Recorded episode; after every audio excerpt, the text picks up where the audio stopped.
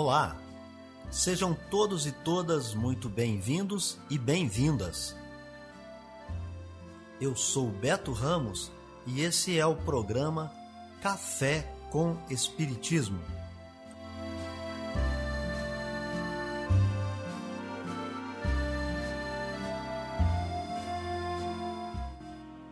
Um programa diário que aborda temas da filosofia, de conhecimentos gerais e de espiritismo. A verdade é o conhecimento que liberta.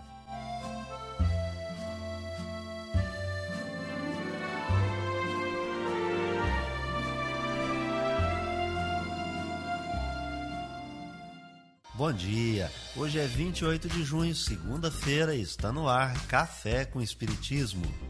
Notícias, informações e dicas importantes você encontra só aqui no Café com Espiritismo. E a gente já vai trazendo para você as nossas efemérides, o dia na história, os fatos importantes e as personalidades.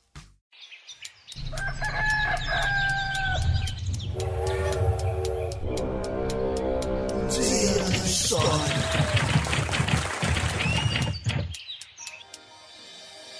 Dia 28 de junho, o belga Adolf Sax recebe a patente do saxofone.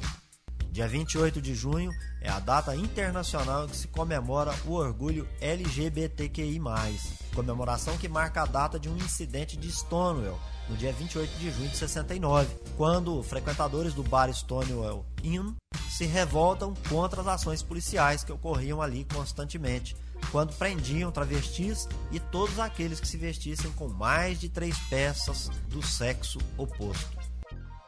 Viver bem. Dicas de como conviver harmoniosamente em todas as fases da vida. Para você que busca sua melhora individual, temos dicas de esportes, alimentação saudável, leitura edificante, hábitos espíritas e profissões. Viva bem e favoreça sua saúde física, mental e espiritual. Chegou o momento de você escolher a sua carreira? É normal ficar em dúvida sobre qual profissão a seguir, uma vez que são várias as opções e é possível que você se sinta atraído por boa parte delas. Então acompanhe comigo as dicas de profissões. Uma importante profissão é a de programador. Saiba que a tecnologia está em alta. Alguns cursos superiores, como aqueles que trazem o sistema de informação, ciência da computação, formam profissionais para atuar nessa área. É uma carreira onde é necessário raciocínio lógico, persistência, inovação e facilidade com números. A tecnologia, ela exige que o profissional se interesse por pessoas, bem como o estudo da programação. O programador irá desenvolver programas e atuará com linguagens de códigos e instruções lógicas que compõem os chamados softwares. Notícias do Brasil e do mundo é aqui no Café com Jornal. A partir desta segunda-feira, a Secretaria Municipal de Saúde do Rio passa a vacinar pessoas entre 47 e 43 anos contra a Covid-19. O novo calendário avança uma idade por dia até sexta-feira. No sábado, como normalmente acontece, será dia de repescagem para quem perdeu a data de imunização ao longo da semana. Homens e mulheres continuam a ser vacinados no mesmo dia mas em horários diferentes. Elas pela manhã e eles à tarde. A aceleração do calendário foi possível com a chegada de novas doses de vacina. Também nesta segunda-feira, mulheres que estejam amamentando começam a se proteger contra o novo coronavírus. Para receber a primeira dose, é necessário que a mãe apresente recomendação do profissional de saúde que acompanha a criança e ateste que ela está amamentando e tem indicação para ser imunizada. A Secretaria de Saúde ressalta que após tomar a vacina, as mães não devem interromper o aleitamento materno fundamental para o desenvolvimento da criança. De acordo com o 25º Boletim Epidemiológico Divulgado no Centro de Operações Rio, a cidade continua em alto risco de contaminação para a Covid e, por isso, as medidas de proteção à vida foram prorrogadas até o dia 12 de julho. Já em relação à vacina contra a gripe, o calendário do município foi prorrogado até o dia 30 de julho para todos os grupos de risco. E quem for imunizado contra a influenza deve respeitar o prazo de 14 dias entre este imunizante e o ministrado contra a Covid. Da Rádio Nacional no Rio de Janeiro, Solimar Luz. Pelo menos oito famílias tiveram que deixar suas casas em uma zona rural da cidade de Cerro, a cerca de 300 quilômetros da capital de Minas Gerais, Belo Horizonte. Equipes da Defesa Civil foram alertadas depois que uma barragem particular de uma fazenda próxima à comunidade de Mato Grosso apresentou vazamento de água. Segundo a Defesa Civil Mineira, não houve rompimento. Moradores locais e o dono da fazenda identificaram infiltrações no barramento da barragem e acionaram os agentes para uma vistoria. As pessoas foram retiradas da área considerada de risco de forma preventiva e encaminhadas para residências de amigos e familiares. Próximo à comunidade onde está localizada a fazenda, fica a rodovia estadual MG 010, que foi interditada pela Polícia Rodoviária Estadual por ser considerada faixa de risco em caso de rompimento. Neste sábado, continuam no local os agentes da Defesa Civil, do Corpo de Bombeiros de Minas Gerais, policiais militares e representantes do Instituto Mineiro de Gestão das Águas e da Prefeitura Municipal de Cerro. Também foram deslocadas equipes do município de Diamantina. Todos realizam vistoria e, junto com engenheiros, buscam diminuir o volume de água da barragem para reduzir o volume e a pressão sobre o talude. Segundo a Defesa Civil, o extravasor, a região onde é escoado o excesso de água, que fica localizado na ombreira esquerda da barragem, foi desobstruído pelas equipes. Até amanhã deste sábado, oito famílias foram notificadas para deixarem as residências preventivamente. As equipes continuam no local. Da Rádio Nacional em Brasília, Sayonara Moreno. Um dos golpes financeiros que está em alta é aplicado por meio do Pix. Golpistas tentam de várias formas ludibriar pessoas pedindo doações ou fingindo ter realizado pagamentos. Foi o que aconteceu com a empresária Fabiana Lusa, proprietária de uma lanchonete no Guará, no Distrito Federal, que levou um golpe de uma cliente que fingiu realizar o pagamento por meio do Pix. Na verdade, essa pessoa é uma pessoa que ela dá vários golpes em vários comerciantes aqui do Guará. Ela compra pede para entregar, pede para subir, recebe sem mostrar muito o rosto e fala que já fez o Pix e manda o comprovante. Na verdade, o comprovante que ela manda não é o Pix finalizado. Ela coloca os dados, aí aparece aquele nome, o valor, ela tira um print, recorta e manda aquilo como comprovante do Pix. Para tentar evitar o golpe do Pix, a advogada Jéssica Marques explica os procedimentos necessários para que o roubo não seja concretizado. É importante que a pessoa verifique de onde vem a ligação ou a mensagem, verifique se os dados do Pix são os mesmos dados da pessoa que o está abordando, verificar o seu extrato bancário, a natureza da transferência, ou seja, se foi um Pix na modalidade TED ou na modalidade por agendamento se foi um agendamento, espere o dinheiro cair na conta bancária, porque há a possibilidade de se cancelar esse agendamento. Outro suposto novo roubo utilizando o sistema seria o golpe do Pix agendado. Mas na terça-feira, 23, o Banco Central informou que as informações não passam de boatos, pois esse formato de transferência utilizando o sistema ainda não pode ser realizado. O Pix agendado está previsto para se tornar obrigatório em todas as instituições financeiras a partir de 1 de dezembro. Reportagem Laísa Lopes. Amor à sabedoria. Está no ar o Filosofando. Para todo aquele que pesquisa. Lá no Evangelho segundo o Espiritismo você encontra resumo da doutrina de Sócrates e Platão. Nesta semana nós trazemos para você esse resumo. O homem é uma alma encarnada. Antes da sua encarnação, ela existia junto aos modelos primordiais, as ideias do verdadeiro, do bem e do belo. Separou-se delas ao encarnar-se e, lembrando seu passado, sente-se mais ou menos atormentada pelo desejo de a elas voltar.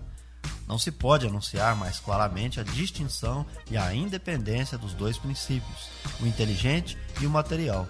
Além disso, temos aí a doutrina da pré-existência da alma, da vaga intuição que ela conserva da existência de outro mundo ao qual aspira, de sua sobrevivência à morte do corpo, de sua saída do mundo espiritual para se encarnar e da sua volta a esse mundo após a morte. É enfim o germe da doutrina dos anjos decaídos. A alma se perturba e confunde quando se serve do corpo para considerar algum objeto. Sente vertigens, como se estivesse ébria, porque se liga a coisas que são, por sua natureza, sujeitas às transformações. Em vez disso, quando contempla sua própria essência, ela se volta para o que é puro, eterno, imortal e, sendo da mesma natureza, permanece nessa contemplação tanto tempo quanto possível. Cessam então as suas perturbações e esse estado da alma é o que chamamos de sabedoria. Assim, o homem que considera as coisas de baixo, terra a terra, do ponto de vista material, vive iludido. Para apreciá-las com justeza, é necessário vê-las do alto, ou seja, do ponto de vista espiritual. O verdadeiro sábio deve, portanto, de algum modo, isolar a alma do corpo para ver com os olhos do espírito. É isso o que ensina o Espiritismo. Enquanto tivermos o nosso corpo e a nossa alma se encontrar mergulhada nessa corrupção, jamais possuiremos o objeto de nossos desejos, a verdade. De fato, o corpo nos oferece mil obstáculos pela necessidade que temos de cuidar dele. Além disso, ele nos enche de desejos, de apetites, de temores, de mil quimeras e de mil tolices, de maneira que com ele é impossível sermos sábios por um instante, mas se nada se pode conhecer puramente enquanto a alma está unida ao corpo, uma dessas coisas se impõe: ou que jamais se conheça a verdade, ou que se conheça após a morte. Livres da loucura do corpo, então conversaremos, é de esperar-se, com homens igualmente livres e conhecermos por nós mesmos a essência das coisas. Eis, pois, porque os verdadeiros filósofos se preparam para morrer, e a morte não lhes parece de maneira alguma temível temos aí o princípio das faculdades da alma obscurecidas pela mediação dos órgãos corporais e da expansão dessas faculdades depois da morte. Mas se trata aqui das almas evoluídas, já depuradas. Não acontece o mesmo com as almas impuras. Café com Espiritismo. É hora da mensagem espírita. a necessidade da encarnação. A encarnação é uma punição e somente os espíritos culpados é que lhe estão sujeitos. A passagem dos espíritos pela vida corpórea é necessária para que eles possam realizar, com a ajuda do elemento material, os propósitos cuja execução Deus lhes confiou. É ainda necessária por eles mesmos pois a atividade que então se veem obrigados a desempenhar os ajuda a desenvolver a inteligência. Deus, sendo soberanamente justo, deve aquinhoar equitativamente a todos os seus filhos. É por isso que ele concede a todos o mesmo ponto de partida, a mesma aptidão, as mesmas obrigações a cumprir e a mesma liberdade de ação todo privilégio seria uma preferência e toda preferência uma injustiça. Mas a encarnação para todos os espíritos é apenas um estado transitório, é uma tarefa que Deus lhes impõe no princípio da existência como primeira prova do uso que farão do seu livre-arbítrio. Os que executam essa tarefa com zelo sobem rapidamente e de maneira menos penosa os primeiros degraus da iniciação e gozam mais cedo o resultado do seu trabalho. Os que, ao contrário, fazem mau uso da liberdade que Deus lhe concede, retardam o seu progresso, e é assim que, por sua obstinação, podem prolongar indefinidamente a necessidade de se reencarnarem, e é então que a encarnação se torna um castigo. No item 25 do capítulo 4 do Evangelho segundo o Espiritismo, cujo título é Ninguém pode ver o reino de Deus se não nascer de novo, Allan Kardec, falando sobre a necessidade da encarnação em Paris no ano de 1859, perguntou ao espírito São Luís se a encarnação é punição e somente os espíritos culpados é que lhes estão sujeitos. A resposta objetiva é que a encarnação é uma necessidade dos espíritos.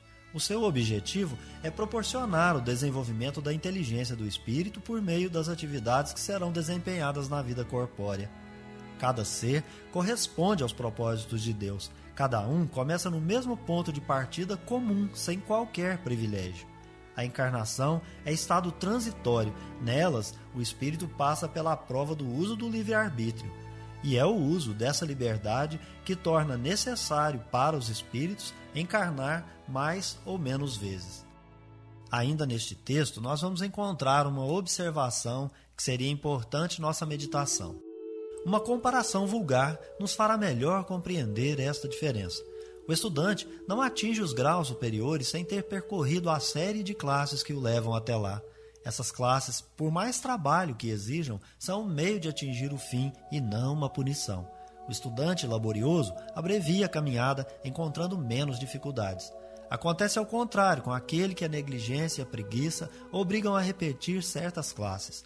Não é, porém, o estudo que constitui uma punição, mas a obrigação de recomeçá-lo em cada classe. É o que se passa com o homem na Terra. Para o espírito do selvagem, que está quase no começo da vida espiritual, a encarnação é um meio de desenvolver a inteligência. Mas para o homem esclarecido, em que o senso moral está largamente desenvolvido e que se vê obrigado a repetir as etapas de uma vida corporal cheia de angústias, enquanto já podia ter atingido o fim, é um castigo pela necessidade em que se acha de prolongar sua permanência nos mundos inferiores e infelizes. Aquele que, ao contrário, trabalha ativamente para o seu progresso moral pode franquear de uma vez os graus intermediários que o distanciam dos mundos superiores. Os espíritos não poderiam se encarnar uma só vez no mesmo globo e passar suas diversas encarnações em diferentes esferas? Esta opinião seria admissível se todos os homens estivessem na Terra exatamente no mesmo nível intelectual e moral. As diferenças existentes entre eles, desde o selvagem até o civilizado, revelam os graus que têm de percorrer. A encarnação, aliás, deve ter uma finalidade útil. Ora, qual seria a finalidade das encarnações efêmeras das crianças que morrem em tenra idade? Teriam sofrido sem qualquer proveito, nem para elas, nem para os outros? Deus, cujas leis são todas soberanamente sábias, nada faz de inútil. Pelas reencarnações no mesmo globo, quis que os mesmos espíritos se ponham de novo em contato, tendo assim ocasião de reparar suas faltas recíprocas. E tendo em conta as suas relações anteriores, quis ainda fundar sobre uma base espiritual os laços de família, apoiando numa lei natural os princípios de solidariedade, fraternidade e igualdade. Então é isso aí, pessoal. Se inscreva no nosso canal, deixe o seu comentário, a sua impressão. Um abraço, até o próximo Café com Espiritismo. Tchau! Este foi o nosso programa Café com Espiritismo. Um oferecimento de Instituto Revelare. Se inscreva em nosso canal, acione o sino das notificações e se torne membro para apoiar os projetos. Nós nos encontramos no próximo episódio.